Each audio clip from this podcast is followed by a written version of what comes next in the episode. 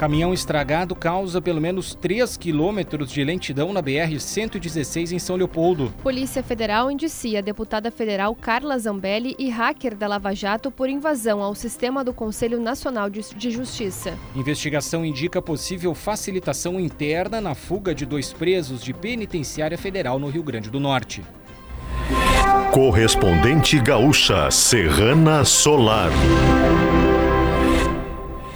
Paulo Rocha, Elisiele Zanquetin. Muito bom dia, agora são 8 horas 3 minutos e meio. A temperatura é de 24 graus na capital. Um caminhão estragado causa pelo menos 3 quilômetros de lentidão na BR-116 em São Leopoldo. As informações agora com o repórter Guilherme Milman. Caminhão em pane elétrica está parado na faixa da direita da BR-116 em São Leopoldo, cerca de um quilômetro depois da Polícia Rodoviária Federal, no sentido interior capital, e está causando lentidão desde Novo Hamburgo, passando a altura do estádio do Vale. Cones sinalizam o desvio e logo depois do caminhão, os motoristas fazem esse desvio pela faixa esquerda e o trânsito já começa a fluir melhor. No sentido contrário, também tem muita tranqueira, em razão é, do fluxo do horário, também agravado por essa situação, que começa na altura do viaduto João Correia. São cerca de 4 a 5 quilômetros, porque a situação só vai aliviar mesmo próximo da Charlau. No Vale dos Sinos também, atenção para carro capotado em Portão, no sentido capital Serra, até gerando uma lentidão pontual, passa é, a altura da 240. Já tem retenção também entre Esteio e Canoas, próximo da estação Refap, da chegada à capital, desde a estação Fátima até a região do aeroporto e também na chegada à capital pela Castelo Branco. Movimento é bastante intenso nesse início de manhã. Uma mulher morreu após acidente na BR-386 em Carazinho, no norte do estado. De acordo com a Polícia Rodoviária Federal, foi uma colisão frontal entre um cruze e uma van no quilômetro 171 por volta das 9 da noite. A vítima fatal era a motorista do carro. Ela chegou a ser encaminhada ao hospital com lesões graves, mas não resistiu. O nome dela ainda não foi divulgado. Temperatura de 24 graus em Porto Alegre, 20 em Caxias do Sul, 23 em Santa Maria, 24 em Pelotas e Rio Grande e 21 graus em Passo Fundo. Cleocum traz a previsão no estado para as próximas horas. O dia de hoje é marcado pelo domínio da massa de ar mais aquecida sobre o estado. Olha, não tem assim umidade para trazer pancadas de chuva. Talvez o litoral norte tenha alguma instabilidade localizada. Nas outras áreas, só mescla de sol e nuvens e assim mesmo, na maior parte do estado, um domínio maior da presença do sol. As temperaturas andam em torno de 32 graus no oeste, entre 30 e 31 graus nas áreas mais aquecidas do estado. O calor com tempo seco segue durante o sábado sábado por aqui. Serrana Solar, a minha escolha certa. A Polícia Federal indiciou a deputada federal Carla Zambelli e o hacker Walter Delgatti Neto pela invasão ao site do Conselho Nacional de Justiça. O acesso aconteceu em 4 de janeiro de 2023 por meio do login de um funcionário do órgão.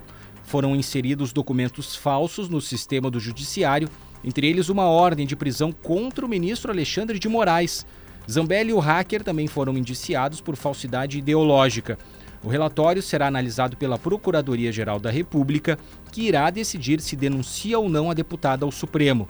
Em nota, a defesa de Carla Zambelli afirmou que ela não fez nenhum pedido de invasão ao sistema do CNJ. Investigação da Polícia Federal aponta as circunstâncias da fuga dos dois detentos na Penitenciária Federal de Mossoró, no Rio Grande do Norte, sugerem fortemente a possibilidade do crime de facilitação na fuga. Segundo o documento obtido pelo jornal Folha de São Paulo, a polícia tem ao menos quatro indícios. Um deles se refere às barras de metal usadas para retirar a luminária da parede da cela. Foi a partir daí que os dois chegaram ao local da manutenção do presídio, onde estão máquinas, tubulações e fiação. Pelo menos um desses metais seria um compatível com vergalhões utilizados na reforma que ocorria na penitenciária, sugerindo que, que o instrumento tenha sido introduzido na cela. Desde o início das buscas, ao menos seis pessoas já foram presas. Ainda nesta edição, Supremo Tribunal Federal retoma julgamento se Estado deve indenizar vítimas de balas perdidas, mesmo com disparo de origem desconhecida. Estrangeira é barrada na Argentina e passa 12 dias vivendo em aeroporto. Distribuidora Serrana Solar. Há 16 anos oferecendo a melhor escolha em sistema fotovoltaico. Procure um instalador parceiro e leve mais energia para a sua vida. A terceira Câmara Criminal do Tribunal de Justiça do Rio Grande do Sul negou os recursos movidos pelo Ministério Público e pela defesa do médico Leandro Boldrini. As partes solicitavam, respectivamente, aumento de pena e anulação do júri. Com isso, Boldrini seguirá cumprindo sentença de 31 anos e 8 meses, definida em julgamento realizado em março de 2023. Ele está em regime semiaberto no Presídio Regional de Santa Maria.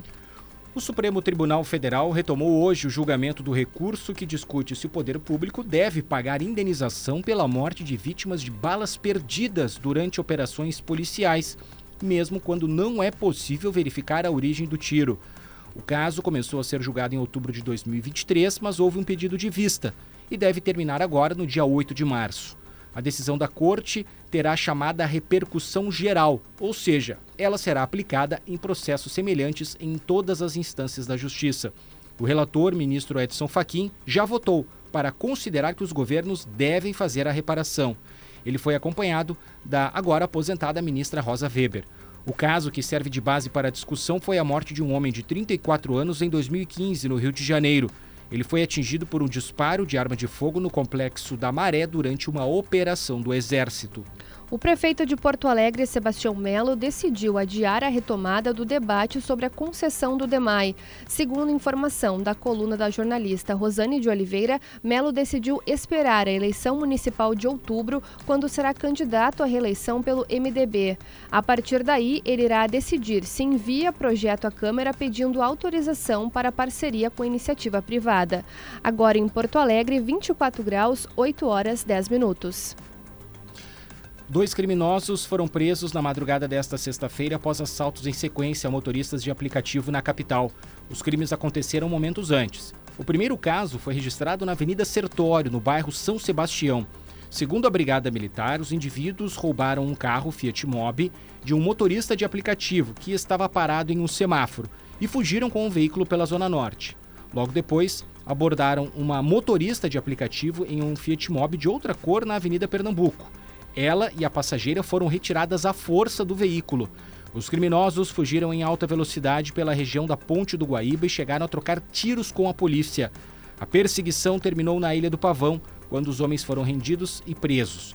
Com eles foram encontrados uma arma e pertences das vítimas. Em instantes, Supremo adia de novo julgamento sobre revisão da vida toda do INSS. O Supremo Tribunal Federal adiou a retomada do julgamento sobre a revisão da vida toda de aposentadorias do INSS. A análise do caso estava prevista para a sessão de ontem, mas o julgamento de ações sobre a política ambiental do governo de Jair Bolsonaro tomou todo o tempo da sessão. A nova data não foi definida. Uma mulher do Cazaquistão foi barrada no aeroporto internacional de Ezeiza, na Grande Buenos Aires, e permaneceu por 12 dias no terminal.